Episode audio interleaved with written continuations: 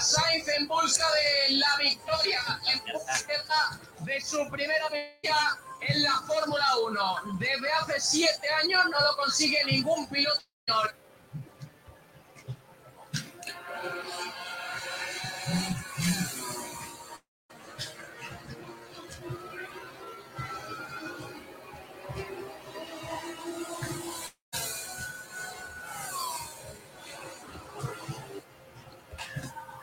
Hola, muy buenas, bienvenidos a otro nuevo programa de Bandera Cuadros, bienvenidos ya al decimocuarto programa de la temporada de Bandera Cuadros en Sport Direct Radio.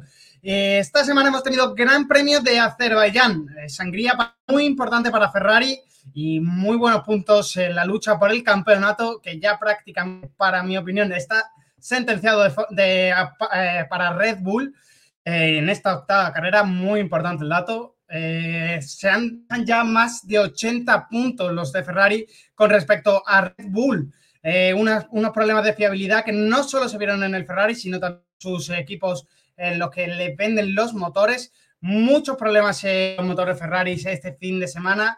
Tres eh, abandonos de motores Ferrari. Y estamos ante un problema para la escudería italiana si quiere seguir en la lucha por el título, porque ya son 80 puntos los que hay de separación entre Red Bull y Ferrari y se va poniendo crudo el mundial en esta octava temporada. Muy pronto yo esperaba que esta este, este gran diferencia entre los puntos entre Ferrari y llegase más tarde, pudiesen estar peleando por el mundial hasta final, pero parece que Red Bull va cogiendo va cogiendo mucha fuerza mm, y el viento le sopla muy a favor.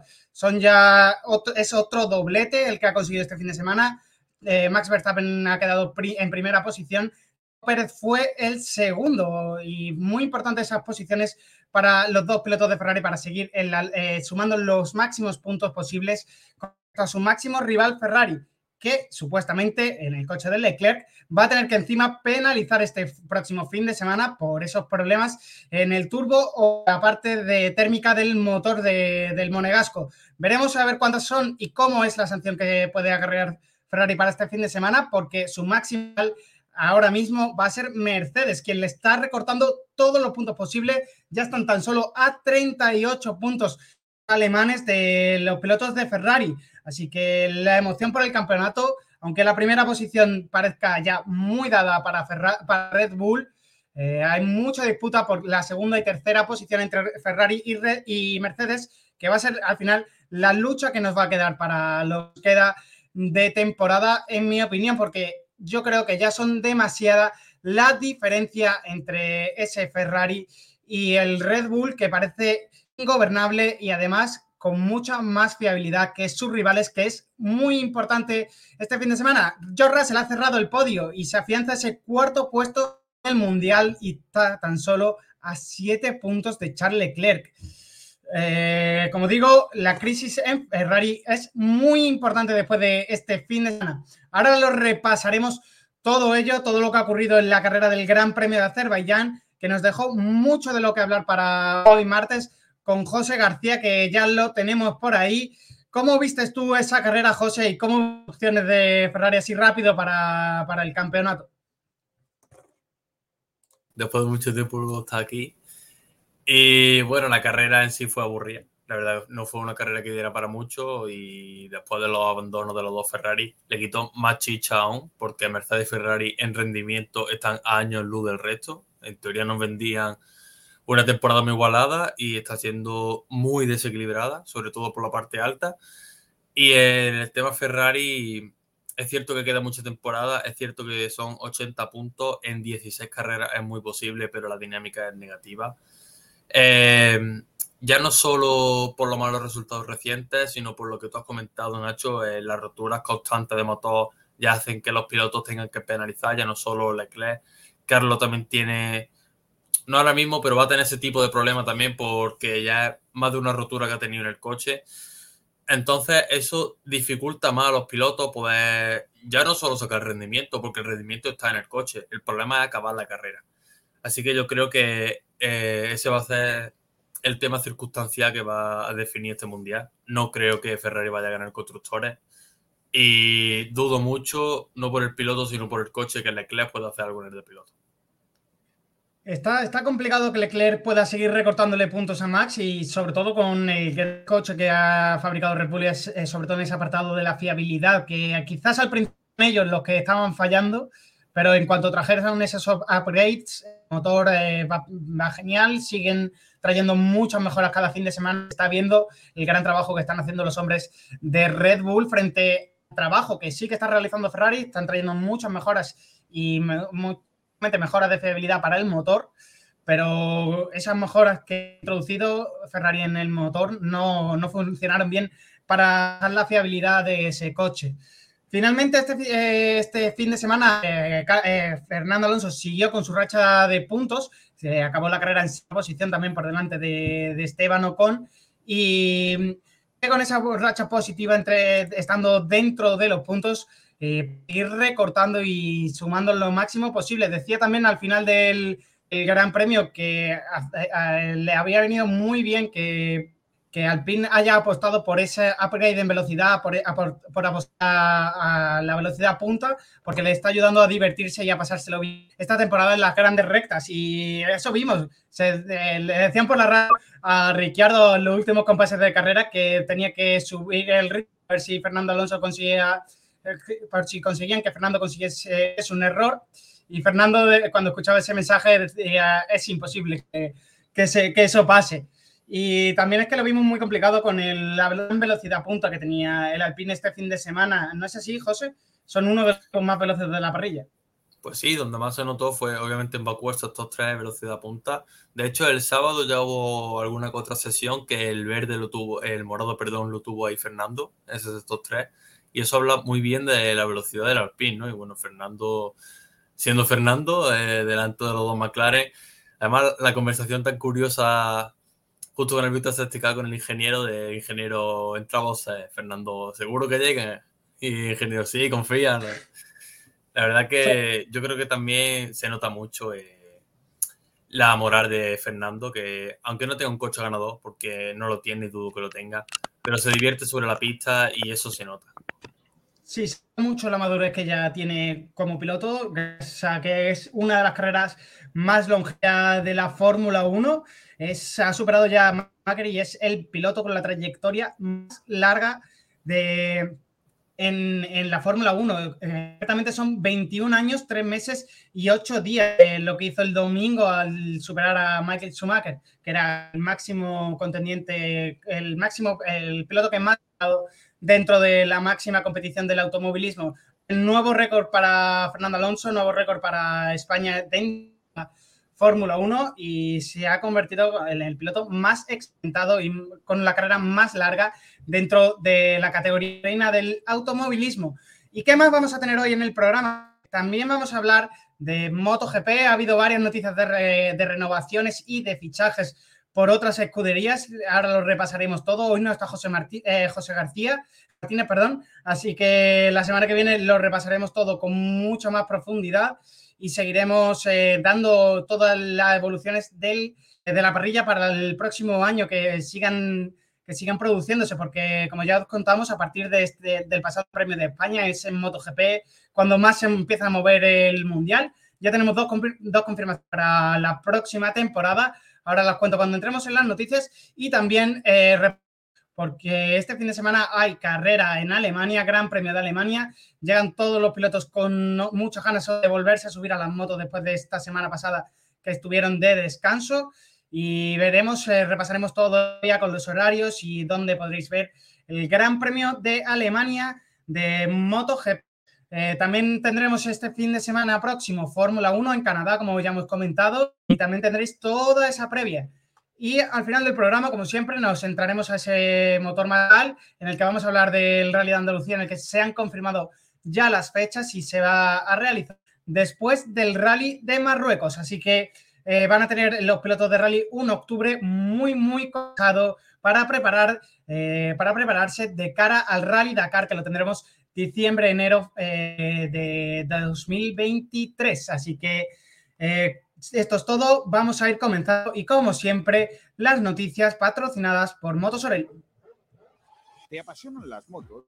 Soreil encontrarás las últimas novedades del mercado en todo tipo de vehículos, coches, motos y patinetes eléctricos. Además, tienes la posibilidad de financiación hasta el 100% de tu compra en tan solo cuatro horas. Trabajamos con 23 compañías de seguros. Somos gestoría del automóvil. Matricula tu coche o de importación en las mejores condiciones. Compra-venta de todo tipo de vehículos. Somos especialistas en coches de importación a precios espectaculares. Aprovecha hasta final de Regalo seguro por la compra de tu vehículo o de cualquier asesoramiento. Te atendemos en Benalmádena, calle Tenerife, entre Telepixe y Banco de Santander. Teléfono 951 25 3006. Motos Orel, tu tienda de Grupo Orel en Arroyo de la Miel.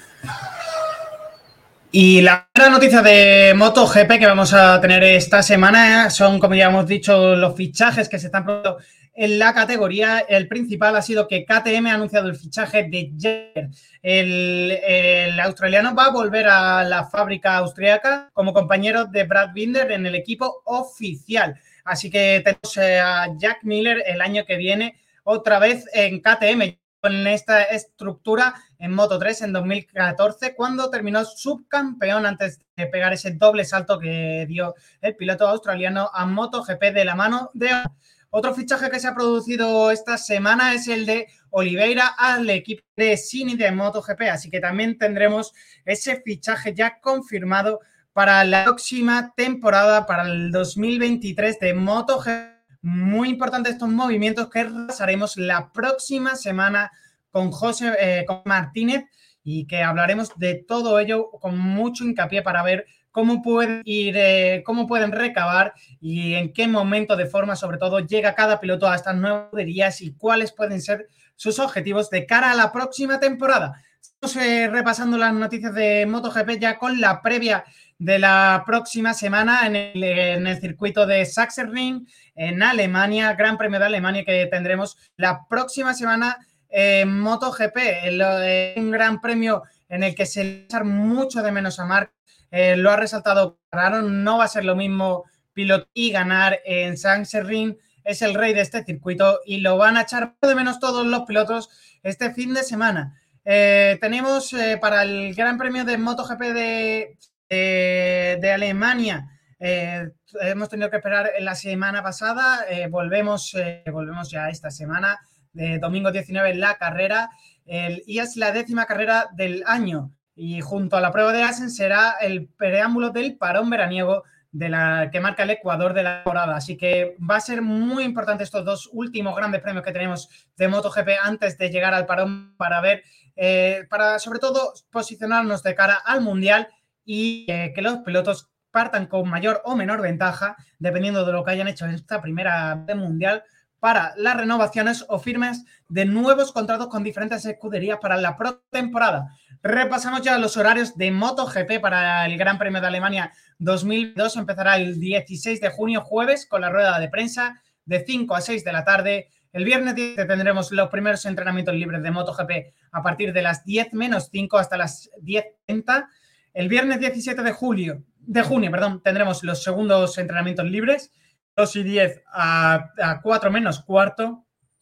El sábado 18 tendremos los terceros entrenamientos libres de 10 menos 5 a 11 menos 20 de la mañana.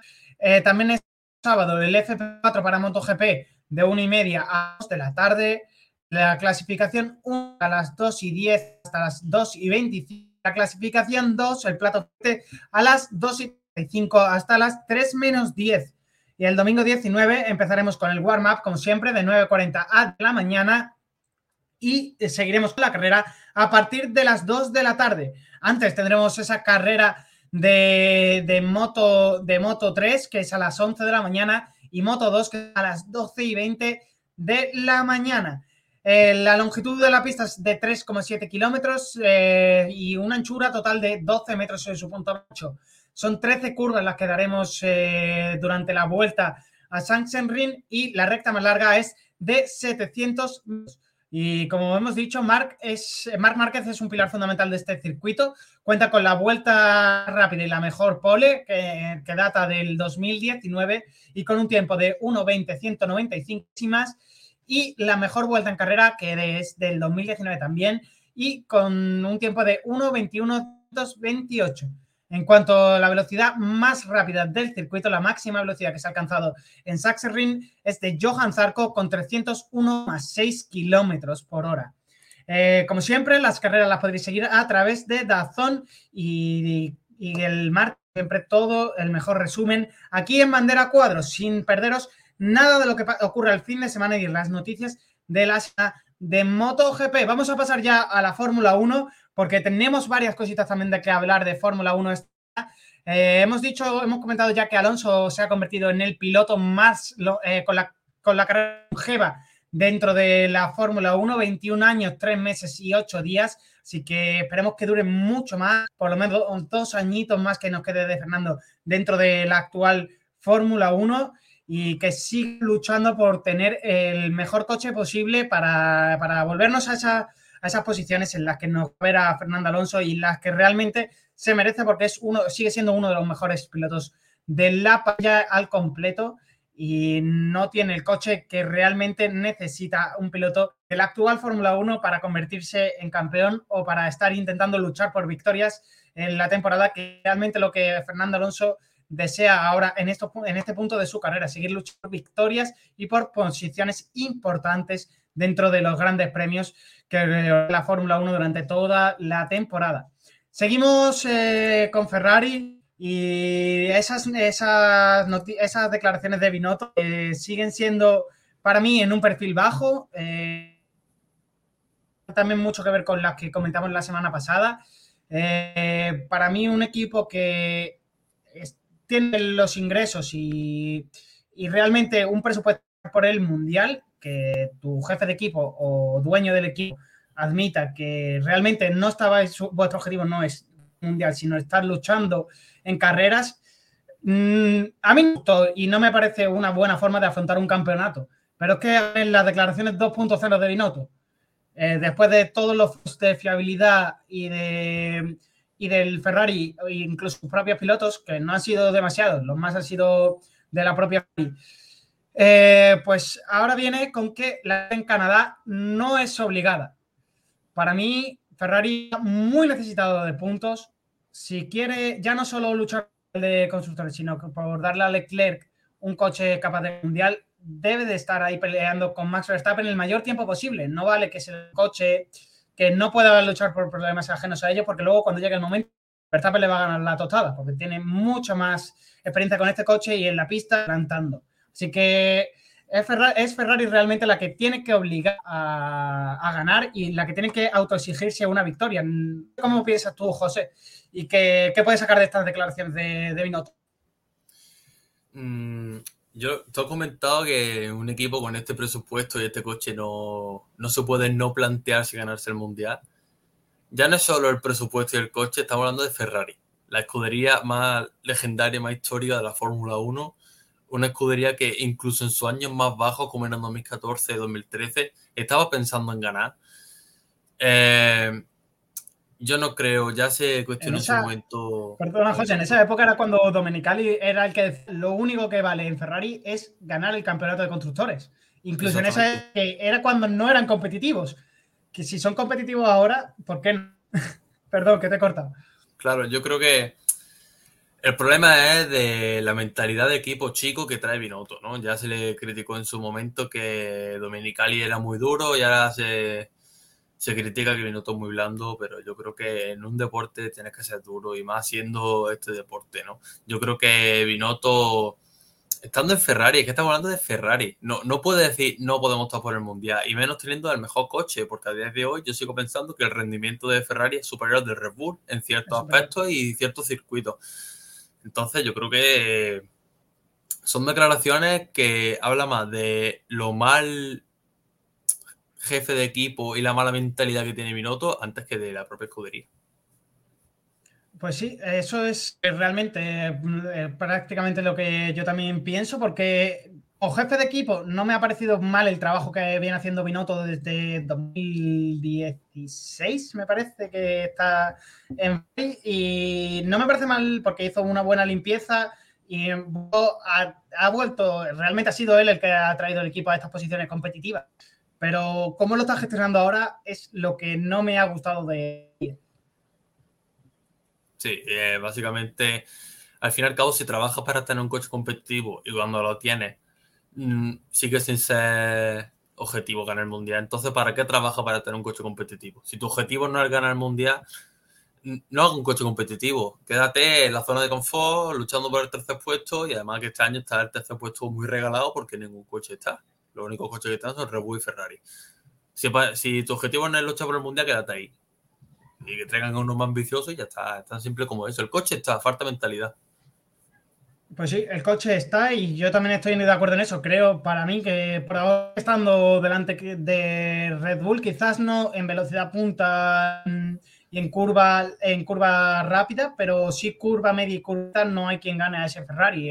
y se ha podido demostrar en Mónaco, en, en parte estrecha de Azerbaiyán. Es, un coche que funciona muy bien, gira muy bien, pero en el momento que le aprietan el motor, tiene muchos problemas de velocidad. Y es, y es que no. Eh, realmente ahora mismo Ferrari está en una balanza, fiabilidad o prestaciones. Yo sí que soy de quedarse con las opciones, más que bajar el ritmo y mejorar en fiabilidad. Sí pienso que sí, debe de seguir dándole al máximo a sus motores, pero ¿hasta qué punto va a perjudicar esto a Ferrari o hasta qué punto puede ya incluso eh, dañar la, la mentalidad de Clerc o de un piloto al que está intentando luchar y convertirse en campeón del mundo y el equipo es el que le falla una, otra, otra vez? eso es un punto muy importante y el que, sobre todo, Ari va a tener que hacer mucho hincapié por esa cabeza de, Charles y que, que, va complicado que no se le vaya tras esta temporada donde era el claro favorito y la octava carrera está fuera. Sí. Em, Ferrari tiene mucho frente abierto y además cuando eres un equipo que en rendimiento eres, si no el mejor de los mejores, es cuando más miras tienes puesta encima y yo creo que a medida que vaya pasando la temporada, más frentes se, le van a abrir a Ferrari, como siga así, porque ya empezamos con el. A principio de las carreras era el, el más rendimiento de Sainz.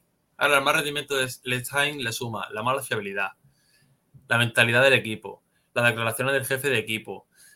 A medida que vaya pasando la temporada, si esto no se soluciona, se irán sumando muchos más problemas tiene al piloto que desde mi punto de vista, si no es el que más en forma está, es de los que más en forma está, porque no es casualidad que un piloto lleve siete seis poles en ocho carreras. Eso no es casualidad. Ya no dice tanto del coche, sino del piloto en sí, porque estamos viendo a Carlos que no pasa del cuarto puesto.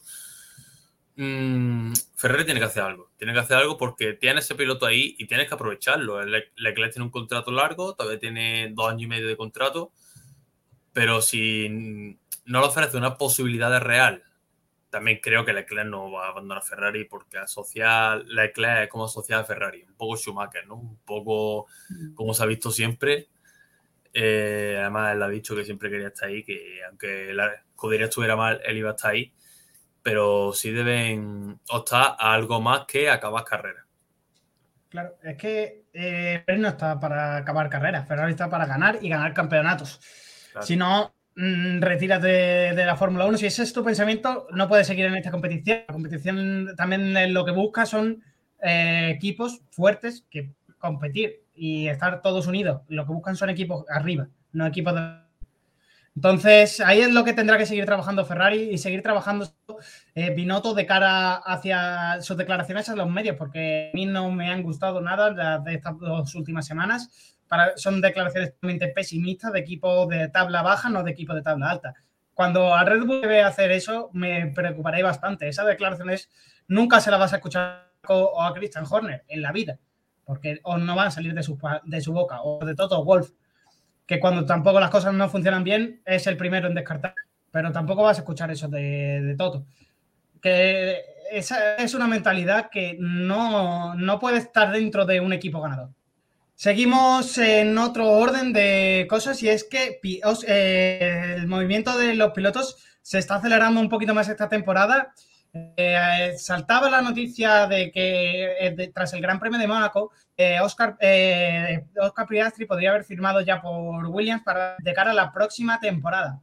Pero es que de cara parece ser que no va a ser de cara a la próxima temporada Ayer se saltaba la noticia con medios sources de que, de que Williams planteaba cambiar a Latifi por Piastri desde el Gran Premio de Silverstone, es decir, el Premio de Canadá, el siguiente Gran Premio viene ya el Gran Premio de Inglaterra, Gran Premio en sí. Desde ahí podríamos tener a Oscar Piastri sentado en el por, eh, debido al bajo rendimiento que está ofreciendo eh, la Tifi eh, estas temporadas en las que ha estado dentro del equipo inglés. Así que veremos que ya ayer se, incendiaban las redes sociales. la Tifi, perdón, Oscar Piastri subía esta imagen a su, a su Instagram Story, pero resulta que nos tomó todo un poco el pelo porque eh, lo que va a hacer es un test hoy, tenía hoy test con Alpine dentro de, Silverstone, así que todos, luego ayer todo Twitter se volvió loco por un momento, pero esta mañana Alpine aclaró que era para eso, para, porque tenían hoy un test eh, esta mañana con Oscar Castri, que ya ha terminado su formación dentro de esa escuela de pilotos de... Ha sido este el último test que iba a realizar con la marca francesa, a ver qué puede depararle el futuro y veremos si sube realmente en la próxima carrera, eh, en la próxima, no, perdón, dentro de dos al, Williams. A mí me gustaría mucho ver ese cambio. Es un cambio que yo veo bien porque la Tiffin es un piloto que no está dando mejor rendimiento desde que ha llegado. Es un piloto, ayer leía también una, también una estadística que es demoledora. Es el piloto, uno de los pilotos que más grandes premios ha disputado en Fórmula 2 y no tiene una pole. Eh, creo que eran creo que eran 60, 60 y algo grandes premios y no hizo ningún, en ningún momento la pole en los dos años que tuvo Gorrico dentro de, de, las categorías inferiores de la Fórmula 2. Es un piloto que llegó a la Fórmula 1, todos sabemos por qué, porque tuvo un aporte económico para Williams que lo estaba pasando mal en un momento, pero desde que los americanos compraron, desde que el accionariado americano compró esa de Williams, parece que esto, este piloto no le gusta y buscando la forma de sustituirlo y parece ser podría llegar el momento de sustituirse por Oscar Piastri. Eh, también yo pensaba, ¿por qué lo van a cambiar? Porque el, Latifi da una gran cantidad económica al equipo, muy importante, y en el momento que se vaya, el padre de Latifi va a decir, no hay más supuestos. Normalmente los pilotos de pago están dando entre 15 y 17 millones por temporada para estar corriendo dentro de un equipo de Fórmula 1. Eh, en el momento que se vaya Latifi, William va a dejar de cobrar ese, incentivo. Eh, y va, puede ser provocar un error para... O que sea algo bueno, porque también eh, esta semana saltaba la noticia de que Mercedes va a dejar de suministrar uno de sus motores a un equipo cliente, el, el, que todos suponíamos y el que más se ha se ha dicho que va a ser, eh, va a ser Williams el que va a abandonar eh, Mercedes motorista y podrían llegar a esas unidades de potencia desde, Francia, que lo que el condicionante que podrían tener es la subida de Oscar Piastri a esta posición de Nicolás. ¿Cómo ves tú ese cambio, José? ¿Y cómo, qué te parece que puede cambiar un piloto en mitad de la temporada? Mm, en este cambio, desde mi punto de vista, hay varios temas a tratar. El primero, no creo que la Tifi haya aportado nunca nada a ninguna categoría de este deporte. Así que el cambio de mitad de temporada te lo compraba con Gasly en Red Bull, con la Tifi en Williams, sin más. No se podía peor directamente. Otro punto a tratar es mm, el propio Piastri, ¿no? Alpine tenía una necesidad incondicionada de Piastri en Fórmula 1, Piastri en Fórmula 1, Piastri en Fórmula 1. Lo entiendo porque no te voy a mentir, no lo he visto correr, pero según la estadística y, lo que dicen de él, hablan muchos expertos muy bien de él, de que puede ser un grandísimo piloto, y entiendo que no quieran dejarlo escapar. Y entiendo también que tienen dos pilotos muy consolidados en su equipo, como son Ocon, en el equipo francés tiene como un francés, y Fernando Alonso. Eh, ambos tienen año de contrato. Bueno, Fernando cumple este año, pero hay rumores de que se puede renovar. Rumores indican de todo pero no creo que Fernando Alonso. Y este, este, rumor de Piastri acerca todavía más esa relación entre Alonso y Alpine. Claro, por eso que en parte ese, ese caos que había en Alpine por qué vamos a hacer con Piastri enfocaba un poco a Fernando y el poder colocarlo en Williams, yo creo que también alivia un poco la situación, ¿no? Porque entiendo que no es cómodo, estás pilotando por un equipo sabiendo que te quieren echar para uno más joven. Eh, Y en parte a Williams le viene muy bien, ¿no? Eh, lo que tú has dicho de los motores, porque el motor Alpine eh, es muy bueno. Eh, otra cosa no, pero Alpine tiene un muy buen motor y es mejor que el Mercedes, que es el peor este año de la parrilla. Y ya no solo por el motor, el rendimiento va a ganar, le va a dar competitividad a Albon. Y para mí, Williams no es el peor coche de la parrilla, como se está viendo en las clasificaciones. Al menos no es el peor coche tan destacado, ¿no? Quizás que... este, este, este, este eh, esta parte de la temporada en la que estamos tres grandes premios sí que han estado un pelín más desaparecidos. Y sobre todo eh, nos tenía acostumbrado, venía de hacer una muy buena parte, primera mitad de la. Ha estado en estos tres últimos grandes premios, lleva un 18, no finalizó en, en Mónaco y un doceavo, pues en la doceava posición en Jan. Pero es eso, Williams no está haciendo mala temporada para, para el Claro, eh, la Tiff está un poco manchando esa imagen, ¿no? Ya también darle competitividad a Albon, que Albon hemos visto que el Red Bull la presión le puso, le pudo, pero quién sabe si competitividad de su mismo nivel puede hacer que ambos pilotos lleguen a su máximo potencial o al menos desarrollarlo mucho, ¿no? Que al fin y al cabo para eso también quiere Alpine colocar a Piastri en ese equipo para que se desarrolle y suba de nivel. Así que veremos cómo es la Fórmula 1, si tanto hype y tantas ganas de verdad merecen la pena y porque yo lo veo un movimiento muy beneficioso para todo el equipo, para ambos, tanto para el PIN como para William. Esperemos a ver en qué se resuelve todo esto. Seguramente se, tengamos más noticias para el próximo programa que viene ya antes de llegar a Silverstone. Y para los que no conozcáis a Oscar Piastri, os voy a dar su palmarés, que no es cortito. En 2019 es Fórmula Renault Eurocup eh, de Renault. Luego en 2000 eh, campeón de la Fórmula 3 y en 2021 campeón de la Fórmula 2. Este solo piloto reserva, no ha conseguido un asiento en ningún monoplaza, que era lo quería seguir desarrollándose, tuvo oportunidad para ir al Mundial de Turismo, pero prefirió aguantar un año eh, simplemente como piloto reserva de Renault y, bueno, de Alpine para estar en esos libres de forma obligatoria como es esta temporada y hacer algunos privados como es el que ha hecho eh, el que ha hecho hoy mismo en el circuito Silverstone. Así que un palmarés muy bueno, tres campeonatos de forma consecutiva, 2019, 20 y 21. Eh, ganar la Fórmula 2, Fórmula 3 de forma consecutiva y el primer año de debut no es nada fácil, lo consiguen muy poco. Y eso habla de las buenas manos que pueda tener Oscar Priastri. Pero el problema también se une, el que tenemos por ahí, a Teo Purcher, con muchas ganas también de subir. Eh, el que vaya a ganar la temporada de este año, que también querrá subir.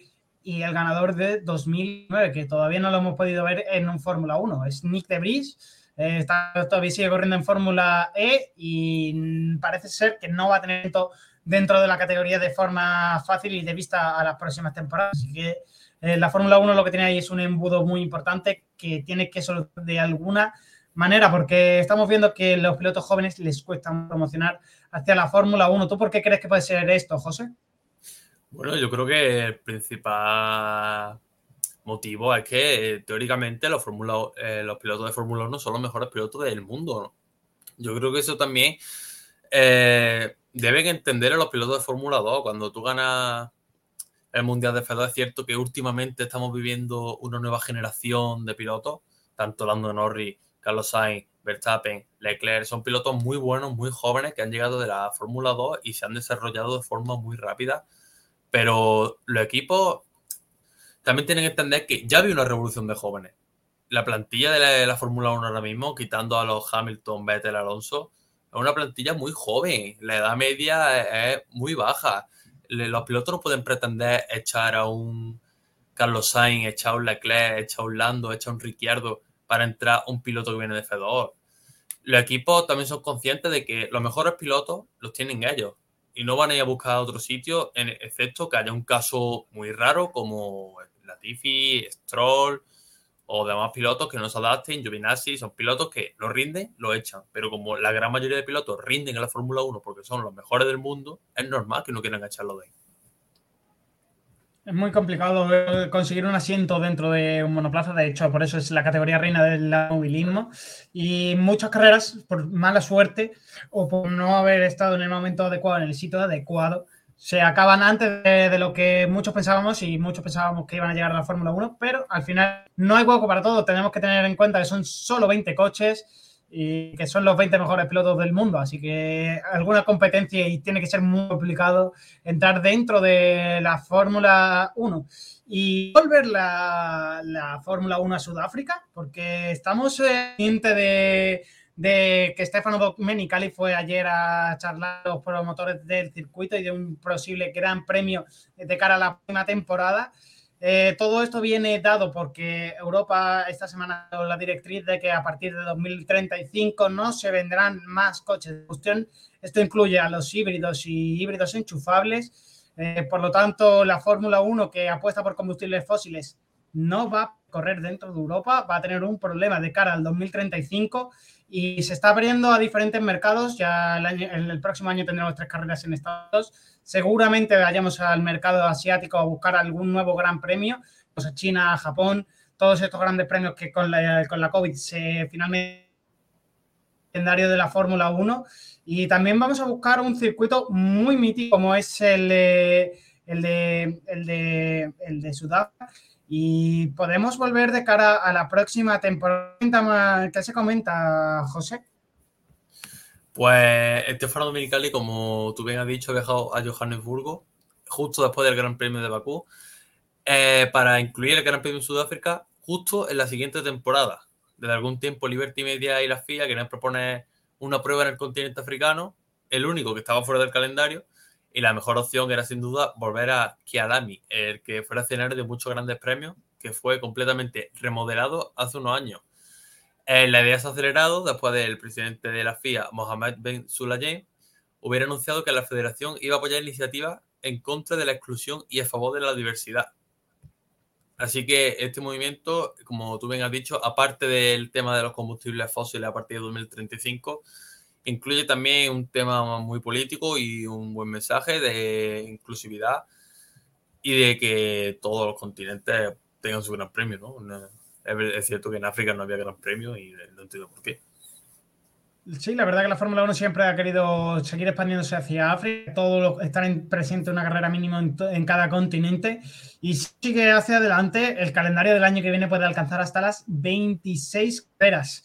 Eh, este año tenemos 22, pero es que va a ser complicado que equipos acepten tantas, tantas, tantas carreras y más con los problemas de, logística que estamos teniendo últimamente y que está costando mucho a los equipos ir de circuito a otro. El último pacto de la Concordia que está del 2000, del 2020, perdón, es aceptar un máximo de 25 grandes premios, pero como están las cosas esta temporada, parece complicado que los equipos acepten tantos grandes premios en una misma temporada de Fórmula 1. ¿Cómo verías tú una temporada de 26 grandes premios, José? Mm, la dinámica general de la Fórmula 1, de hecho, es todo lo contrario, ¿no? Con el límite presupuestario, lo que se busca es que el equipo principalmente haya guardar, pero ese límite estamos viendo que hay equipos como Ferrari y Red Bull que están a punto de superarlo con 8 carreras. Si van a poner un límite y quieren poner 26 carreras, eso no es, no es coherente. Yo creo que la Fórmula 1, la sensación que me da con tantos avances y, avances y tantos cambios, es justo lo contrario, ¿no? Eh, yo creo que la Fórmula 1 está yendo a traer muchos aspectos, demasiadas carreras, coches demasiado amplios para adelantar, circuitos muy estrechos. No hay remodelación en esos circuitos porque en muchos casos es imposible. Tú no puedes ampliar las calles de Mónaco. Más que nada porque tienes que tirar uno o dos edificios abajo. Yo creo que la Fórmula 1. Claro. Eh, yo creo que la Fórmula 1 va a tener un problema muy serio, ¿no? Aparte, el circuito de Johannesburgo es un circuito antiguo y por la norma general los circuitos antiguos son muy estrechos, porque están hechos para coches estrechos, están hechos para coches pequeños. Se vio en Imola. Mm, la Fórmula 1 tiene que hacer algo, principalmente con lo que tú has dicho, la logística de los coches, hacerlo mucho más chico y si quieren poner 26 carreras, primero que haya un censo que se apruebe y, aumentar el límite presupuestario, porque si no los equipos no van a poder llevar esas 26 carreras. Pues sí, el subestario va a dar mucho de lo que hablar, aparte ya lo está dando esta temporada, pero de cara a las siguientes, sobre todo en esa organización del calendario, ya la Fórmula 1 también daba noticias de que próxima temporada se va a organizar algo mejor el calendario, vamos a tener eh, las carreras eh, más compactadas por zonas, eh, por continentes y no tener que estar yendo y viniendo y desplazándose tanto los equipos como prensa como los pilotos con vuelos tan largos y de y tan varios, porque, por ejemplo, empezamos la carrera, la temporada en, en, en, Bahrein. En, Bahrein, perdón, lo diré que salía. Seguimos con Arabia Saudí, luego pasamos eh, al otro mundo, nos fuimos a Estados Unidos, estuvimos allí varias carreras, volvemos a Europa, ahora volvemos otra vez a Canadá, después nos vamos. Eh, eso es lo que para evitar la Fórmula 1 también, para seguir con su objetivo, que es reducir esa huella de carbono que está generando la competición e intentar ser una competición más limpia. Todo esto también en la logística, que es una de las partes que más contamina, incluso más que monoplazas dando vueltas dentro de un circuito. Esa logística de llevar por todas las partes del mundo monoplazas y todo lo que conlleva en sí eh, la Fórmula 1, como es esta categoría de la Fórmula 1. Veremos organizarse este calendario tan grande eh, y por regiones. Eh, ya mismo, después de verano, seguramente tendremos el avance de calendario para la próxima temporada y podremos ir viendo qué grandes premios se van a incluir, cuándo, en qué fecha, cómo lo organiza la Fórmula 1, porque va a ser un cambio muy importante. Terminando ya con estas noticias de Fórmula 1, vamos a pasar eh, que este fin de semana hubo, las estuvieron las 24 horas de Le Mans muy interesantes y y ganó otra vez Toyota. El cante japonés es que no se ha visto realmente amenazado este fin de semana por sus dos rivales en la categoría de hipercar, ni Glickenhaus ni Alpine, que tuvieron una carrera relativamente limpia, eh, consiguieron eh, estar a la altura de ese GR010 híbrido. Eh, el único drama importante que afectó a Toyota fue un poco antes de cumplirse la hora 16, cuando el coche número 7 de José Manuel López se detuvo en mitad de la pista y tuvo que realizar un reseteo de potencia completo del sistema híbrido delantero para poder volver a ponerse en marcha, perdiendo una vuelta en el proceso. Así que esto fue, estos fueron los ganadores de, de la categoría de Hipercar en las 24 horas de Le Mans. Eh, J fue el que dominó los LMP2 y ganador de las 24 horas eh, y ganador de estas 24 horas en su categoría LMP2. en GT Pro eh, fue Porsche, el número 91, el que se llevó la victoria con una dentro del podio. Y mala suerte para Antonio García, que sufrió un fallo dramático en la suspensión trasera de su monoplaza y obligaron a retirar ese coche cuando era él el que iba en las posiciones de cabeza de la carrera. Eh, esto es todo lo que sucedió en Le Mans. Eh, eh, lo seguiremos repasando en las próximas. Seguramente vayan saliendo más noticias. Y para terminar con, esta, con este apartado de las noticias de la semana en, en bandera cuadros, ya tenemos las fechas del calendario del Rally de Andalucía que se va a realizar del 10 al 23 de octubre después de ese rally de Marruecos que se va a celebrar del 1 al 6. Así que vamos a tener un octubre muy condensado para el mundo del motor del rally. Estaremos muy pendientes de ese rally de Andalucía que se va a disputar en tierras, eh, por nuestras tierras, del 18 al 23 de octubre. Así que todos muy atentos a las novedades que puedan producirse y a cualquier eh, modificación de, por parte de la organización que la contaremos aquí en Sport Direct Radio, concretamente en Banderados. Estas han sido ya todas las noticias de la semana, como siempre, patrocinadas por Motos Orel.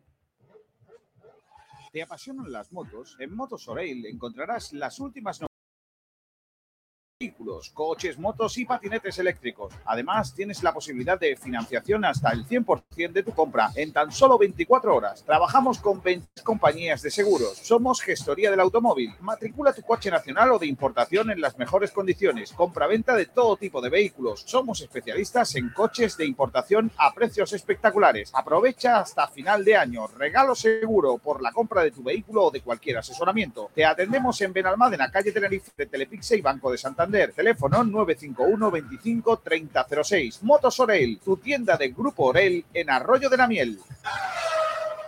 Y seguimos con el programa número 14, ya entrando al análisis de lo que ha ocurrido realmente este Gran Premio de Azerbaiyán. Hemos estado hablando ya, José y yo, un poquito de nuestras opiniones sobre con respecto a ese, Ferrari con tantos problemas que hemos visto este fin de semana. Eh, victoria, doblete para, para Red Bull, en este caso Max Checo, son los que han conseguido la victoria. El piloto holandés que se vuelve, que se queda todavía más líder del mundial y Checo que sigue en esa segunda posición del Mundial de Pilotos.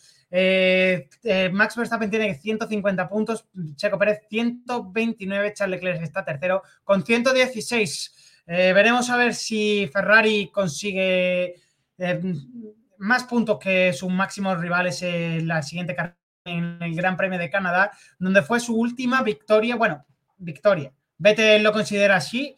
En 2019, cuando visitamos este circuito por última vez, fue esa, polémica que finalmente quitó al piloto alemán del podio, pero él fue el que puso su cartel de, haber quedado dentro de este podio. Él fue el que lo colocó dentro del coche. Veremos qué ocurre este, fin de, este próximo fin de semana, pero vamos a seguir repasando lo que ha pasado en Azerbaiyán. Eh, entre mm, victoria, como hemos dicho, de doblete de Red Bull, Max Checo. Tercera posición para George Russell, que ha cerrado el podio y se ha, afianzado el cuarto puesto en el Mundial de Constructores. Es lo que hemos ya hablando desde el principio, José y yo. Se complica el tema para Ferrari después de la octava carrera del Mundial. Muchos ceros eh, seguidos y muchos problemas de fiabilidad. Eh, te lo voy a preguntar ya claro. ¿Ha perdido para ti Ferrari ya a estas alturas? El constructor sí. ¿Y ves a Leclerc con posibilidades de luchar con Verstappen? Sí. Sí. eso sí que nos va a dejar alguna emoción este, esta temporada, no por lo menos. Sí, eso espero. Ver, Red también tiene que fallar, las cosas como son. Todavía quedan muchas carreras y Red no es perfecto es por racha. A principio de temporada hablábamos de que Ferrari iba a tener un paseo y ahora hablamos de que Red va a tener un paseo, ¿no? De aquí al Gran Premio de Holanda, quién sabe si se cambian las cosas y está Max Verstappen cuatro puntos por debajo de Leclerc, ¿no? O de Checo. De, aunque entre ellos no puedan luchar porque Helmut Marco quiere el bicampeonato, pero bueno, quién sabe si Checo puede estar ahí. Veremos qué puede hacer finalmente eh, Checo Pérez, porque yo lo veo con muchas ganas esta, esta temporada. lo veo, veo un Checo muy fuerte que está dándolo todo y es el compañero que más difícil se lo está poniendo a Max Verstappen desde que llegaron al equipo. Eh, ¿Tú crees que esto puede estar beneficiando a Max, que haga que todavía se ponga más las pilas, o crees que Checo va a pegarle el sorpaso sin que el holandés se lo espere? Eh, es que aquí la cosa es que el mejor Checo Pérez no es mejor que el peor Verstappen. Entonces aquí es cuando entra el piloto, ¿no? Eh, si hablamos de que la Fórmula 1 es más máquina que piloto, en este caso no lo es, porque tienen el mismo coche y un Verstappen a medio gas yo creo que sigue siendo mejor que Checo. Espero que Checo pueda dar pelea en el caso de que no la de Leclerc, más que nada para tener un mundial entretenido y no tener un mundial estilo 2017 o 2018. Pero no creo yo que Checo pueda hacer algo contra Verstappen. Va, va, a estar complicado que desde la propia Red Bull dejen pelear a Checo con, con Verstappen, aunque este mismo fin de semana Decían que volvían a repetir que no hay preferencia de piloto 1 y piloto 2 en el equipo. Este año están trabajando de forma igual para los dos coches y para sumar el máximo punto, el número de puntos posible. Pero yo veo muy complicado que Red Bull deje de deje a su piloto favorito, eh, a Verstappen, fuera de, de, poder, de la posibilidad de ganar un mundial como es el, este de 2022 y sobre todo lo veo así por la presión que ejerce el padre de Verstappen sobre el, equipo de Red Bull. Ya dijo después de Mónaco en el que, que era el que era Checo el que tenía más ritmo que Verstappen y estaba claro que tenía más ritmo. Eh, fue el padre el que dijo que no se le había ayudado a su hijo a conseguir una victoria y más puntos. Eh, ¿Qué puede pasar en el caso de unas órdenes de equipo de, Red Bull a, a Max que deje pasar a Checo? Pues para mí Max no va a hacer el mismo trabajo de equipo que está haciendo que está haciendo Checo. ¿Tú qué piensas, José? Es que yo pienso que directamente eso no va a pasar. No veo ningún universo ni ningún mundo paralelo en el que ¿sabes? escucho una red de Christian Horner diciendo Max, Checo y Fasten Than You. No, no me lo imagino, la verdad. Es compl complicado. Y el que viene muy fuerte eh, es eh, Russell, sigue dando un gran nivel esta temporada, sigue sin bajarse de, de, estar dentro de los cinco primeros en todas las carreras de lo que llevamos de mundial, en estas ocho primeras carreras del mundial, ha sumado otro podio más eh, con esa tercera posición, cerca a Leclerc, que en el mundial. Tiene ya 99 puntos frente a 216 del Monegasco. ¿Cómo ves ese, ese, ese Mercedes? Sobre todo porque el de Hamilton, aunque sea, a pesar de ser el mismo, eh, vemos a un Luis con mucho más problemas que George. Sí, yo creo que aquí el punto de la conversación es Russell, que con todo el perdón y con toda la mala expresión, un poco mosca cojonera, en el sentido de no hace nunca nada destacable, siempre está ahí muy regular, se mantiene siempre ahí y al mínimo error de alguien siempre está ahí para aprovecharlo. Yo creo que eso habla muy bien de lo, de lo buen piloto que es George Russell, que poco se habla de que con el Mercedes, a falta de, bueno, con ocho carreras disputadas, está 60 puntos por detrás de Verstappen, que parece mucho, pero con la diferencia de coches, 60 puntos no es muchos puntos. Y a 38 de Ferrari, en cuanto claro. a escuderías. Exacto. Eh, entonces, eh, esa, esa, batalla entre Leclerc y Russell, ¿es alguna emoción para esta temporada o crees que Leclerc va a estar arriba y ha sido solo estas eh, este, tres carreras que está teniendo Ferrari muy, muy mala suerte? A ver, no creo que sea una pelea Leclerc-Russell, sinceramente. Yo creo que este año, de los pilotos que más complicados están teniendo las cosas, te diría que son los pilotos de Ferrari, ¿no? Porque ya no se le están compitiendo contra Red Bull, sino que están compitiendo contra su propia escudería. En el sentido de que a ellos le complican más las cosas que a otro equipo. Al fin y al cabo, Ferrari no hizo doblete porque en Mónaco la liaron, Ferrari no hizo doblete porque en Barcelona, bueno, doblete no, Leclerc no ganó porque en Barcelona la liaron y ayer, antes de ayer habría que verlo, pero tenía toda la pinta también. Así que yo creo que este año la lucha particular que están teniendo los pilotos contra su propio equipo es muy destacable. Es muy, muy destacable esa, esa, batalla que estamos teniendo entre los propios compañeros de equipo. Hamilton, eh, Russell es el que está ganando esa batalla dentro de, de, Mercedes. Mercedes que quizás esta temporada no ha presentado el mejor monoplaza, pero está escalando poco a poco y es uno de los equipos más constantes a la hora de puntuar, quitando a Red Bull. Eh, ha, ha, superado ya a, Ferrari en cuanto a las últimas carreras el número de puntos sumados está ya por delante de ellos, aunque todavía siguen 38 puntos por detrás en el Mundial y eso puede salvar a la escudería italiana. Va a tener que trabajar mucho de cara a las siguientes carreras. Llegamos a un circuito como Canadá que va, les va a costar eh, una gran recta trasera. Sabemos que el motor Ferrari no es el mejor.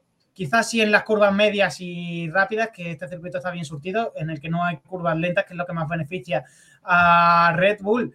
Así que veremos si ese fin de semana el que consiguen hacer esa, gran suma de puntos, ese botín, y pueden eh, escalar un poquito y acercarse algo a Red Bull, porque si no, es un mundial muy complicado si se les puede complicar por los que vienen por abajo, porque es Mercedes la que le está ganando la tostada para mí, en mi opinión, en cuanto al desarrollo del monoplaza, partiéndose con mucha inferioridad eh, con respecto a Red Bull y, y Ferrari, pero están acercándose muy, muy rápido a Ferrari. Por Poison no están consiguiendo solucionarlo, Ferrari tampoco. Pero para mí se están acercando a, a, marcha, a marchas muy forzadas al rendimiento que está dando Ferrari. ¿Tú qué piensas, José? Bueno, yo lo he comentado antes al principio del programa. Yo creo que este año la Fórmula el rendimiento Red Bull y Ferrari muy por encima del resto y se notan las clasificaciones que son los cuatro primeros son ellos y el siguiente es Russell, Hamilton, puede ser quien sea, que siempre está a tres o décimas o más. No creo que en rendimiento se le pueda acercar. Si es cierto que la regularidad está salvando a Mercedes, están siendo el equipo más regular de la parrilla, incluso por encima de Red Bull, porque Red Bull corre mucho más, pero tiene resultados un poco más variados. Mercedes no. Mercedes siempre tiene un 3, 4, 5 Siempre tenemos Además, un piloto que no se, baja de, no se baja de esas cinco primeras posiciones. Claro, siempre tiene a Russell rodando esas cinco posiciones o incluso la carrera anterior, mm, Hamilton cuarto sea, y Russell tercero. Lo que está salvando a Mercedes no es el rendimiento, que también es cierto que son el tercer mejor coche muy claramente, pero la regularidad le está ayudando mucho. Y sobre todo, aparte de esa, re- esa regularidad, esa sangría que está en Ferrari. Esa gran pérdida de puntos, sobre todo por de Carlos, que no está teniendo su mejor inicio de temporada ni el mejor movimiento posible. No se ha habituado del todo a este coche, es un monoplaza complicado y que le está costando. Pero pues, no estamos viendo a un Carlos atento con el coche ni con un gran ritmo. Este fin de semana volvió a tener, volvió, a- sacar en, clasificación, volvió a sacar esa garra que tenía en años anteriores. Eh, lo vimos haciendo una vuelta muy, muy buena, eh, intento, pero luego cuando puso neumático nuevo, esa vuelta no volvió a. Y es un problema que está teniendo Carlos esta temporada cuando pone el neumático nuevo de cara a la clasificación, le sale peor la vuelta siempre con ese neumático nuevo con ese peor, con ese usado. Mm, es, es complicado ya a estas alturas de temporada seguir eh, intentando mejorar en ese aspecto, porque ya debería de haber, tras ocho carreras, ya debería de haber tenido la confianza y el suficiente para, en mi opinión, de ese monoplaza, porque estamos viendo que Ferrari está perdiendo el mundial y se está alejando mucho, está sumando muchos más ceros que el resto de sus rivales. ¿No, José? Sí. Eh, Carlos Sainz, yo creo que tiene el problema principalmente de cuando hace, lo hace lo mejor que puede y aún así no es suficiente. Yo creo que eso es un golpe moral muy importante. Hemos visto en varias carreras como Barcelona o incluso Bakú que por delante hay batalla. En el caso de Barcelona era una batalla Russell-Verstappen en el que ambos pilotos batallando le seguían sacando tiempo a Carlos Sainz. En Bakú se vio lo mismo. La batalla Verstappen-Leclerc estaban batallando, estaban claramente perdiendo tiempo y aún así Carlos no era capaz de acercarse a ese grupo. El gap seguía Eh, incrementándose. Claro, eh, y también tenemos que tener en cuenta que Carlos Sainz fue el piloto debutante en nueva escudería que más rápido se adaptó en 2021. Eso era uno de los puntos que más se trataba y por los que más se alababa a Carlos, ¿no? Que fue el piloto que más rápido se adaptó. Mm, yo, mi opinión personal es que la suerte que tiene Carlos es que ya es renovado. Porque si llega a acabar este año contrato, no sé yo qué hubiera pasado con Carlos Sainz. Lo hubiese tenido muy complicado. Lo hubiese tenido muy complicado para renovar porque no- el inicio de esta temporada no siendo nada bueno, como ya hemos comentado. Eh, hemos visto muy buenas temporadas de Carlos y yo pensaba que iba a estar a la altura de Leclerc muy rápido, pero en ese sentido sí que me he visto un poco decepcionado porque yo lo veía a la altura, lo había visto preparado ya para estar ganando y liderando un equipo, un, un proyecto como es Ferrari eh, junto a Leclerc. No, no veía, en este, en este caso sí que no veía un 1-2, pero está muy claro que le, le- le falta algo. Todavía no, está, no es el piloto que, que yo me esperaba que iba a dar en Ferrari y tiene que seguir trabajando porque tiene esta temporada y la que viene y como no esté dando buenos resultados, Ferrari se lo va a quitar rápido. Y veremos en qué otro equipo puede, la parrilla puede recabar finalmente Carlos Sainz, que no queremos que todavía salga no echarle todavía de allí de Ferrari y esperemos que dure muchos años y que nos pueda dar algún del mundo en, la escudería. Seguimos repasando la clasificación de, este fin de semana en el Gran Premio de Azerbaiyán y seguimos con la ya fuera del podio. En cuarta posición eh, acabó eh, Lewis Hamilton, se- eh, quinto fue Pierre Gasly, sexto Sebastian Vettel y séptimo Fernando Alonso. Eh, este grupito que siguió de- después del podio, eh, comandado por un Lewis Hamilton que se bajó muy mermado de la espalda, muchos dolores, admitiendo que había sentido hasta el asiento frío cuando es posible sentir un asiento frío de un Fórmula 1 cuando justo detrás tienes el, combustible y justo debajo el, el suelo. Es muy difícil sentir ese respaldo frío, por lo tanto, algún eh, me lleva a pensar ese mensaje de voz, con ese mensaje de radio, que algún problema en la espalda puede de, en, en la- eh, algún problema de espalda. Veremos eh, qué puede depararles de cara a las siguientes carreras. ya con presencia en el Gran Premio de Canadá, ha admitido que no se lo iba a perder por nada del mundo. Así que va a haber a un Lewis Hamilton en el siguiente Gran Premio y un fin de semana que ha acabado cuarto para él, otra vez detrás de su compañero de equipo, perdiendo esa batalla dentro del garaje. ¿Cómo ves a Hamilton esta temporada, José? Bueno, la temporada de Hamilton está siendo yo creo que de las peores en muchos años. Por primera vez desde 2016 viéndose superado por su compañero de equipo. Y el tema de la espalda del proposing, yo creo que la mejor definición la dio Lando Norris en la postcarrera, ¿no? Mercedes sabe que tiene un purposing, Mercedes sabe que puede solucionarlo, pero solucionarlo implica perder rendimiento. Eh, yo creo que se deja muy mal a Mercedes. Esa declaración de Lando Norris, anteponiendo el rendimiento a, la salud, en este caso de Lewis, Hamilton, y la radio de al acabar la carrera de Toto World diciéndole que se iba, a solucionar. Se puede empezar por ahí, porque el proposing es un equipo, y más Bakú, ¿no? Que todo el mundo, todo el equipo ha tenido proposing. Eh, veremos qué pasa, porque Canadá también un circuito con rectas muy largas, muy, muy largas, y el, el tercer sector principalmente y un poco del primero es recta, recta y recta. Así que si siguen con esos problemas, la carrera de Canadá va a ser más de lo mismo para Hamilton. Es que se vio un porpoising muy exagerado en todos los equipos, Mercedes sobre todo, pero Mercedes y Ferrari quizás los que más, pero todos los equipos mostraron mucho, mucho, mucho por Poison de nuevo, porque veníamos circuitos en los que quizás todos nos habían llevado a pensar que he eliminado este problema, que ya lo veíamos muy, muy poco, pero hemos llegado en un circuito con una recta larga, sigue ahí el mismo problema que tenía al principio de temporada y que no ha ido mejor, ha ido a peor. Están todavía votando mucho más esos coches con la recta tan larga que vimos.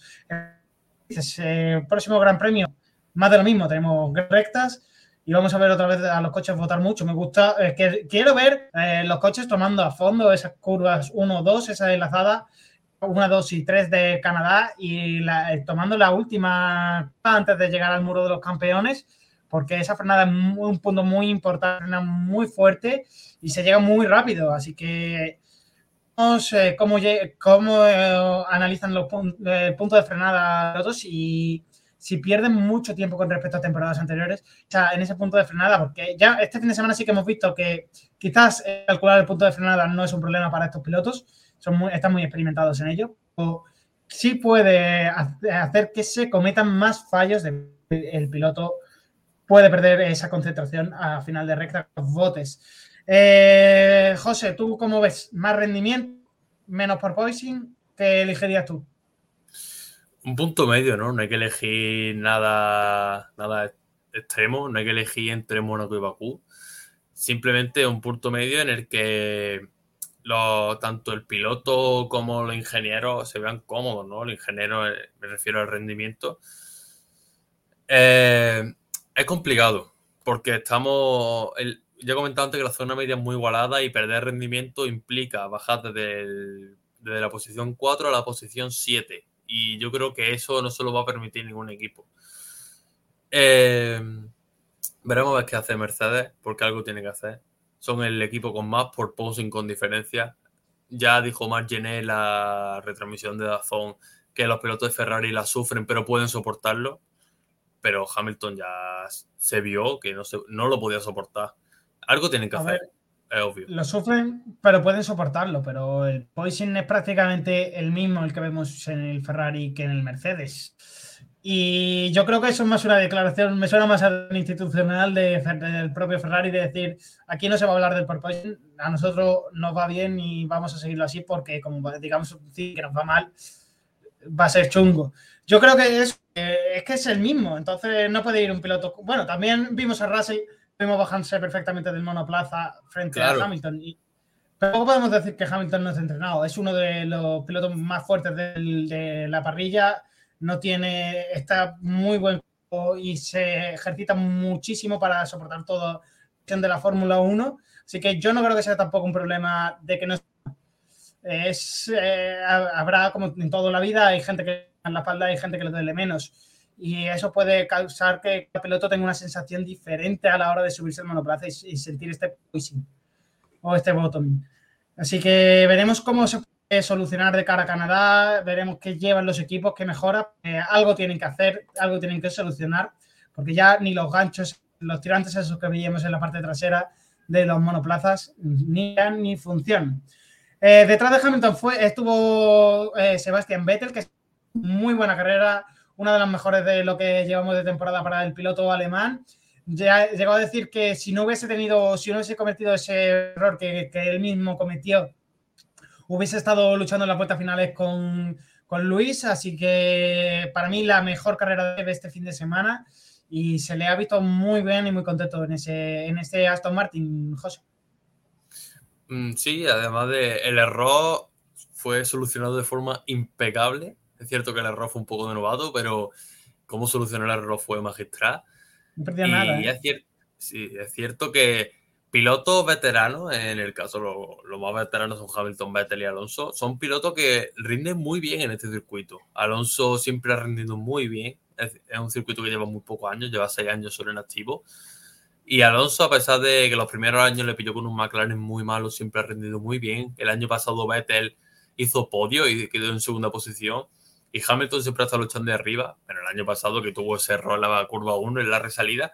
Pero es curioso como los pilotos más veteranos son los que mejor se han, adaptado a este circuito, eh, siendo los que más rendimiento tienen, ¿no? Independientemente del coche.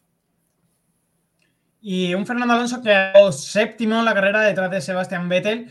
Eh, tenía ganas de, de, otra vez de Mónaco, se quedó un poquito de ganas de que siguiesen persiguiéndole. Intentó formar, eh, bueno, intentó no, eh, la carrera lleva a, esas últimas vueltas en las que los, ambos, eh, ambos McLaren muy pegados detrás de, de él. Y, y como comentábamos al principio del, del programa, a Ricciardo le decía su ingeniero que tenía que aumentar el ritmo, presionar a Fernando a ver si conseguían que comiera A lo que Fernando respondía que es imposible, con una sonrisita muy pícara que me gustó mucho en esas declaraciones del piloto español. Un piloto que estamos viendo cómo ha cambiado de actitud, para mí ha, cambiado de actitud muy importante con respecto a la temporada pasada ha visto para lo que está, ha visto en el momento que está el pin y sabe que no vale de nada frustrarse y sacar mierda fuera del equipo, trabajar todos juntos y seguir en, de cara eh, a la próxima temporada para ver si consiguen ya llegar a ese plan, llegar a, a esas eh, luchas por victorias, a esa lucha quizás por campeonatos, pero esta temporada ya saben que no ha llegado, que no van a estar. Y yo lo veo que se está divirtiendo mucho y está pasando pues yo lo veo, eh, lo veo de, verdad que más contento lo he visto dentro de la Fórmula 1, en cuanto demostrando cuán, buen piloto es y, y, cómo dando lecciones de a estos pilotos más jóvenes, como también hemos podido ver este, este fin de semana o vimos eh, la semana pasada en Mónaco. ¿Cómo has visto tú el rendimiento de, de Fernando este fin de José? Bueno, el rendimiento, como ya he comentado antes, siempre rinde muy bien Fernando en este circuito y se le nota que se divierte, que se lo pasa bien en la pista. También hay que tener en cuenta que para la gran mayoría de pilotos esto es tanto trabajo como hobby, ¿no? De competir es lo que más, lo que más les divierte y yo creo que Fernando es un caso, ¿no? Es un corredor nato, no solo en Fórmula 1, sino en todas las categorías que ha podido competir. Eh, y se nota que se divierte, que se lo pasa bien. Eh, en la pista tanto en la radio y como en la rueda, siempre post carrera se nota y yo creo que un Fernando contento siempre va a rendir mejor que un Fernando frustrado. Por supuesto que sí, siempre eso, ese punto positivo dentro de los pilotos siempre hace que den ese plus de rendimiento. Eh, como hemos dicho, octavo noveno, Daniel Ricciardo y Lando Norris, un Daniel adelante de su compañero de equipo. Se marcó buena carrera el piloto australiano que consiguieron estar los dos, como decimos, de esos puntos. Y décima posición para Esteban Ocon, compañero de Alonso, también sumando ese último puntito que otorga la Fórmula 1 al décimo clasificado de la carrera. ¿Cómo, cómo viste el, el fin de semana de Esteban Ocon y de los dos McLaren? Yo quería destacar en el caso de McLaren de que por fin Ricciardo quedó delante de Lando Norris esta temporada si no ha quedado, creo que son dos veces solo lo que ha quedado por delante en carrera, contando Bakú. Y la verdad que me alegro mucho por Ricciardo. Es un piloto que ha demostrado ser de los mejores de la parrilla en sus mejores años. Y es una lástima como no se ha terminado de acostumbrar al McLaren. Y la verdad que me alegra verlo por delante de Lando Norris para que vuelva a tener esa confianza en sí mismo y a ver si podemos ver un poco más del mejor Ricciardo. Y en el caso de Ocon, una carrera sin más, simple, ¿no? Fernando estuvo un poco más arriba, traía mejoras respecto a motor, Bakú es muy importante el motor. Yo creo que a Ocon se le podía haber perdido un poco más. Pues sí, podía haber se le podía haber pedido un poquito más. Ese ritmo lo tenía para estar ante de los dos McLaren, pero finalmente no consiguió pasar. También el McLaren decir que era un coche muy rápido en red, era el segundo más rápido después del Alpine, así que tampoco lo hubiese muy, muy sencillo, porque la verdad que el único sector en el que destacaba este Alpine era el tercer sector, pero que los otros dos sectores la verdad que no era nada, nada, nada bueno ese por Alpine. Detrás de Esteban Ocon eh, estuvo Valtteri Bota, que volvió a salirse de los puntos. Un décima posición para él, seguido de Alex Albon, dúo décimo. Y un piso no de décimo tercero que vimos bajar un poquito el rendimiento después de haberlo visto muy eh, en su mejor momento de forma física desde que Fórmula 1 en las pasadas carreras. Eh, ¿Cómo has visto tú a Yuki Tsunoda esta semana? Yo hubiese no dar el caso contrario de Ricciardo, ¿no? Ha estado toda la temporada por delante de Gasly y por dentro de las muy pocas veces que ha quedado por detrás de esta temporada, pues ahí se le ve este, esta carrera. Eh, yo quiero destacar el gran carrerón que hizo Gasly, mm, una temporada muy perdido, que, que no, no, se le veía como el mejor Gasly que vive el año pasado. El año pasado se hablaba incluso o se podía hablar de un posible retorno a Red Bull por el gran rendimiento. Este año ha demostrado que no, que no lo tiene y esta carrera se ha redimido, ¿no? Un quinto puesto, dejando muy mal a su noda porque un quinto puesto no es casualidad. Es cierto que ha habido muchos abandonos por delante, principalmente los dos Ferrari, pero su noda, el mismo comentario que el Docon, se le, se le podría haber pedido mucho más. Efectivamente, se le podía ir mucho más, tenía el coche y lo ha demostrado su compañero que, como hemos dicho, acabó en quinta posición y detrás de él estuvo Mick Schumacher, un Mick Schumacher que estuvo muy exigido durante todo el fin de semana, viene de tener grandes accidentes, de costar mucho dinero al equipo y de que el equipo le dijese que no pueden seguir pagando sus reparaciones porque no llegan a final de temporada. Eh, este fin de semana no, quizás no hemos visto al Mick rápido, tampoco lo hemos visto durante toda la temporada, eh, hay que ser sincero. Pero eh, la parte positiva es que ha estado con el grupo y no ha roto el coche.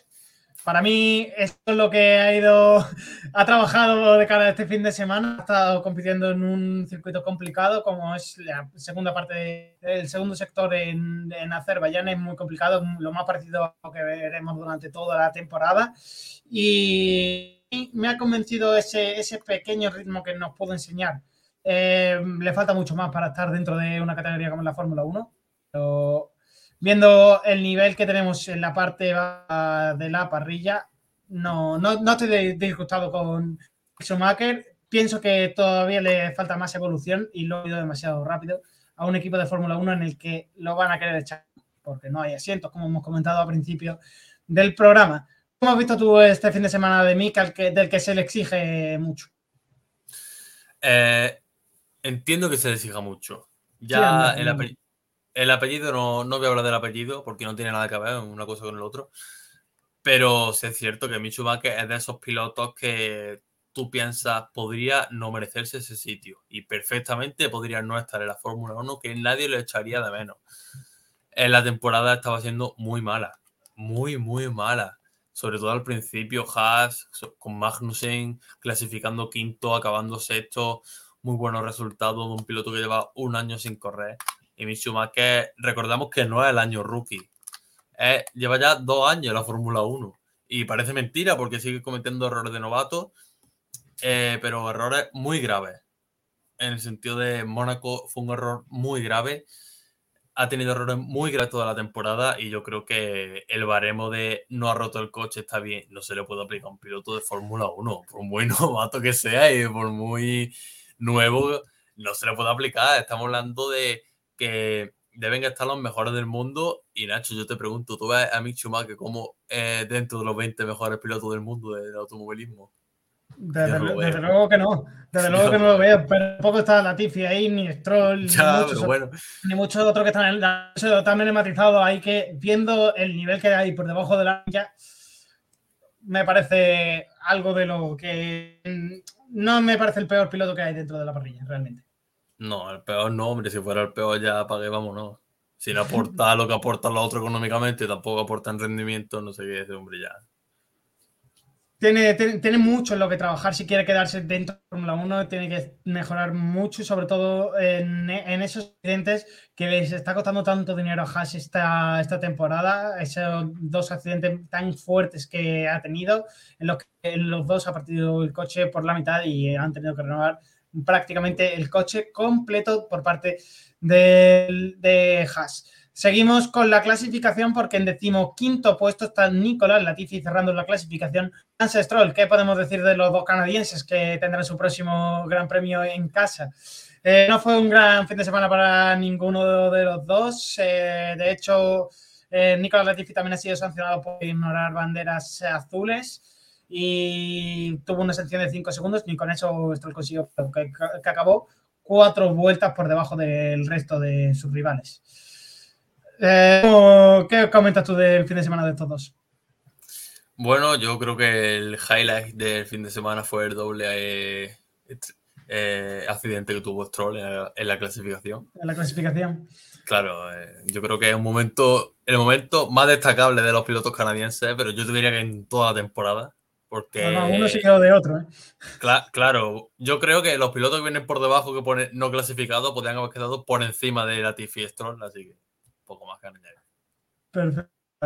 Y eh, como estaréis viendo en la pantalla, eh, pilotos que no acabaron el Gran Premio fueron Kevin Magnussen, Juan Yusu, eh, Charles Leclerc, Carlos Sainz. Quedó común en todos ellos. Motor Ferrari. Motor Ferrari. ¿Y cuál fue el problema de todos? Bueno, para Haas, ese, ese motor. Falló, como hemos estado comentando desde el principio del programa, motor Ferrari en casi todos sus equipos, tanto el oficial como en clientes muy mm, importante en el que trabajar, como venimos diciendo durante todo el año, la fiabilidad que iba a ser muy clave esta temporada y hemos visto cómo a Ferrari finalmente es lo que le ha pasado factura. Se han separado ocho de Red Bull tras ocho carreras y van a tener un mundial muy cuesta arriba si quieren llegar a ese mundial de colores. Ya lo hemos dicho aquí, para, tanto para José como para mí, muy complicado que puedan llegar, casi imposible y tendrán que seguir luchando por mejorar ese monoplaza y que el año que sea un año con menos problemas de fiabilidad y menos errores por parte del equipo. También decirlo, porque es un equipo que está cometiendo muchos errores en los pits, en las estrategias de carrera y de clavar, de hacer un tiempo, de clavar un momento en el que tienes que salir a, a la pista. Eh, son cosas en las que un equipo ganador como considero que Ferrari no puede permitirse. Y si quiere luchar por un mundial, no solo eh, luchar por, carreras, que es lo que dice Binotto, así en este estilo no lo van a conseguir. Y les va a costar mucho porque es eh, cuesta mucho engranar un equipo a la competición después de que te puedas llevar un fiasco tan grande como el que va este, este esta temporada que aunque Binotto admitía que su objetivo no es ganar el mundial, para mí Ferrari no va a estar contenta si acaba segunda. ¿Tú qué piensas, José? Es que es lo que ya hemos comentado del programa. Ferrari debe estar obligada a ganar un mundial. Yo creo que mm, no, es, no otra frase, ¿no? Ferrari está obligada a ganar el mundial. Tanto este año como los anteriores y como los que vengan. Esperar siguiente, te dirá que es un error, porque este año tienen un buen coche, como ya hemos dicho, y el año que viene, si realmente se habla que es para el año que viene, el discurso del año que viene ya he comentado en otros programas que lo tengo muy cansado porque lo dicen todas las escuderías y estoy harto de que las escuderías luchen para el año que por el que no están corriendo. La verdad que eso me tiene con la mosca detrás de la oreja porque si no están disponibles para este año y el año que viene van a decir lo mismo, y el siguiente y el siguiente y el siguiente no estamos hablando de una competición de coches, estamos hablando de una competición de futuro. Así que yo solo espero que si es verdad que Ferrari el año que viene es el suyo, que el año que viene Ferrari, si hay 26 carreras, que ganen 27, porque si no, lo de este año no tiene explicación ninguna. Que ganen 27 y que no hagan cero, que, es lo que está lastrando este, esta temporada. Y bueno, José, ¿qué te gusta el Gran Premio de Canadá, ese circuito de Gilles Villeneuve? Pues la verdad que me parece uno de los circuitos más interesantes del calendario. Te lo digo así porque tengo la expectativa muy alta. Es un circuito que permite mucho adelantamiento en la mayor parte del circuito. Es cierto que el sector 2 un poco más revirado, pero tanto sector 1 como curva 1-2, incluso la tercera curva rápida con una chica puede permitirse algún que otro adelantamiento. El sector 2 un poco más tren, pero el sector 3 yo creo que nos va a permitir ver cómo los coches, es cierto que son coches muy anchos, pero que los coches pueden cambiarse de posición y la verdad que tengo la expectativa muy alta, sobre todo por ver que no trae Ferrari, porque Ferrari es que llevamos todo el programa hablando de ellos, pero es que son el punto clave del mundial ahora mismo. Si Ferrari no está, el mundial va a ser un paso para Red Bull. Y si Ferrari está, va a ser de los mejores mundiales que vamos a ver porque tienen coches y pilotos muy equilibrados. Así que yo espero que Ferrari se recupere de esta mala racha, que Ferrari vuelva a ascender y que nos den lucha, que nos den emoción y que nos den competitividad, que para eso son carreras, para que nos den competitividad. Esperemos que sí, que puedan darnos competitividad. Así que muchas gracias, José, por una semana más aquí con nosotros. Nos escuchamos ya la semana que viene con lo que nos traigas de tu análisis del Gran Premio de Canadá. Así que eh, hasta la próxima semana y nos seguimos escuchando. Nos vemos, Nacho. Hasta luego. Y seguimos eh, con ese Gran Premio de Canadá al que nos vamos a ir la próxima semana. Este mismo viernes ya comienzan los entrenamientos y la, y la rueda de prensa de pilotos, que como sabéis este año todos, eh, todas las cosas previas del Gran Premio siempre se hacen los viernes para quitar un día un día de, Gran Premio de evento. Vamos a empezar ya a repasar qué nos espera el próximo fin de semana con, en el circuito de Gilles Villeneuve, un circuito que se corrió por primera vez en 1967 en el que se han disputado 49 grandes premios y tiene una longitud de 4,36 metros, una, al que se dan 70 vueltas con 14 curvas, eh, completando una distancia total de gran premio de 300 kilómetros. Eh, los horarios que vamos a tener para este fin de semana, apuntaros porque van a cambiar. Están en la parte americana del campeonato, eh, por lo tanto, gran premio nocturno. Vamos a tener los libres 1 a partir del viernes, a partir de las 8, los libres 2 el mismo viernes a partir de 11. Eh, los libres 3 ya el sábado a partir de las 7 de la tarde, la clasificación a partir de las 10, la parrilla la tendremos configurada sábado a las 11 y la carrera la podremos ver el domingo a partir de 8, como siempre, en Dazón. Y seguir el mejor resumen eh, los martes aquí en Mancuadros de Sport Direct Radio. Para el fin de semana se espera un tiempo algo inestable. El viernes eh, probablemente llueva durante esos entrenamientos libres. Va a tener un ambiente de 24 y una mirada de 2 grados. El sábado se espera un tiempo nublado, pero sin lluvias, con un ambiente de 19 grados y humedad de, del 43% y para el domingo se esperan temperaturas de 2 grados y con cielos bastante despejados para este domingo, como decíamos, y una humedad relativa del 37%, aunque puede que para este domingo se levante algo de viento, se esperan unos 13 kilómetros de viento en el circuito de Canadá. Eh, para la previa de Pirelli, analizar esos que traen eh, los, de, los italianos a la siguiente prueba del Mundial. Y para los neumáticos más blandos de todo el calendario, C3, C4 y C5. Como digo, la configuración de neumáticos más blanda. Eh, eh, como hemos comentado también, hemos tenido una ausencia de dos años en este Gran Premio. Volvemos, vuelve el circuito de, de Montreal. Y para estas dos últimas carreras y en estas, para, perdón, y perdón, esta carrera, los neumáticos que se han escogido, como ya he dicho, son C3, C4 y C5. Para un circuito en el que Pirelli hay muy buena tracción, le pone un 5, muy buena frenada también le pone un 5. En cuanto a las fuerzas laterales, vamos a tener pocas. Eh, Pirelli clasifica con lo mínimo, un 1. El estrés de los neumáticos va a ser medio, un 3. El asfalto, el grip de las va a ser pobre también. Eh, la abrasión del asfalto va a ser no va a ser de las mayores del mundial, va a estar en un 2. Eh, la evolución del trazado va a evolucionar mucho, un trazado en el que no se corre 2019, muy bacheado, un asfalto que va a estar sucio, que van a tener que limpiar mucho los coches y tanto va a evolucionar mucho la pista.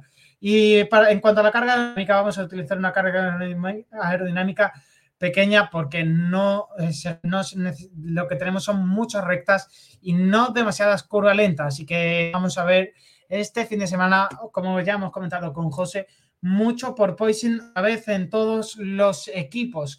Así que tendrán que ir mejorando y ayudando a la espalda de sus propios pilotos. Repasamos ya cómo llega el Mundial de Constructores y de Pilotos a este gran premio de, de, que va a ser, como decimos, el octavo en el calendario de la Fórmula 1, el noveno, perdón, en este calendario 2022 de la Fórmula 1. El, de constructores que está presidido, como ya decíamos al principio del programa, por, Red Bull con 279 puntos y a 30 de 38 puntos de diferencia, perdón. Eh, con la escudería Ferrari a 38 puntos más, concretamente con 100, eh, concreta, eh, concretamente 161 puntos se encuentra Mercedes, en cuarta posición McLaren con 65, Alpine es quinto con 47, sexta es Alfa Romeo con 41, séptimo Alfa Tauri con 27, Haas es octavo con 15 puntos, noveno es Aston Martin, 15 puntos también, y Williams es décimo con 3 puntos.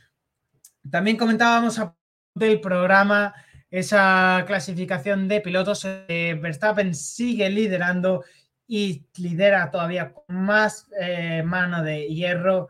Eh, sigue líder y está en primera posición frente a un Charles Leclerc que sale muy perjudicado este fin de semana de Azerbaiyán, eh, sobre todo porque el compañero de Max Verstappen, Checo Pérez, sigue en segunda posición. El piloto holandés tiene 150 puntos, el mexicano 129 y el monegasco 116 puntos. Seguido de ellos, George Russell en cuarta posición con 99, Carlos Sainz quinto con 80, Luis Hamilton sexto con 62, Lando Norris séptimo con 50, Valtteri Bottas octavo con 40, Esteban Ocon es noveno con 31 puntos, décimo es Pietri con 16, Fernando Alonso con los mismos en undécima posición, duodécima posición para Magnussen con 15 puntos, Daniel Ricciardo con 15 puntos, décimo tercero, cuarto es Sebastián Vettel con 13, Yuki Tsunoda con 11 es decimo quinto, eh, Albon es decimosexto con tres puntos. Lance Stroll es décimo séptimo con dos. Juan Yusu décimo octavo con uno. Mick Schumacher décimo noveno. Nicole Hulkenberg vigésimo. Nicolás Latifi vigésimo primero. Así que esto es todo lo que hemos tenido hoy. Este ha sido el, el decimocuarto programa de bandera cuadros. Y no me quiero, no me quiero despedir todavía porque me por comentaros los resultados de este fin de semana de Geray Ruiz, circuito de Barcelona, Cataluña. Un fin de semana que ha sido complicado para él, en la que en la primera carrera tuvo una buena lucha por la sexta posición, terminando al final en posición número 7, y en la segunda carrera rodó en posición número 9 con un problema en la ropa, en ese mono que llevó Geray. En las últimas vueltas no le permitió seguir ese ritmo de carrera y terminaron finalmente en posición número 14. Este ha sido el resultado de Geray Ruiz de este fin de semana en Barcelona-Cataluña, eh, luchando con el equipo del FAU 55 Gresini Team. Así que muy buena suerte para lo que le resta de temporada al piloto del Rincón de la Victoria. Y ya ahora sí que llegamos al momento en el que nos toca despedirnos de este decimocuarto programa de Ferrari, decimocuarto programa de bandera cuadros, en el que Ferrari ha sido el gran protagonista después de que haya perdido prácticamente el Mundial este, en esta octava carrera mundial, muy pronto para decirlo, pero realmente son 80 puntos los que tiene que recortar y sobre todo hacer que Red Bull falle mucho, sobre todo en la fiabilidad de ese monoplaza del equipo austriaco que parece que está muy bien conseguida porque tras los grandes premios que fallaron al principio de temporada, no se ha vuelto a ver ningún error del equipo Red Bull. Así que mucho tiene que mejorar Ferrari para seguir luchando por el Mundial de Constructores, que lo tienen muy complicado, están a 80 puntos y tendrán que estar muy pendientes de lo que se le viene por detrás, porque Mercedes está justo detrás con 38 puntos menos.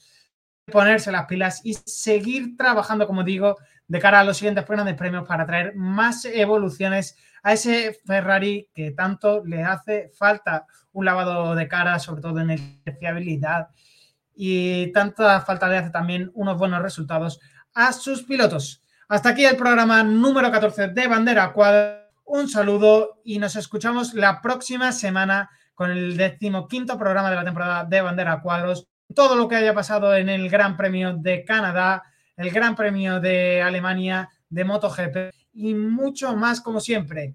Un saludo desde los estudios de Sport Radio, un saludo de Nacho Medina. Hasta luego.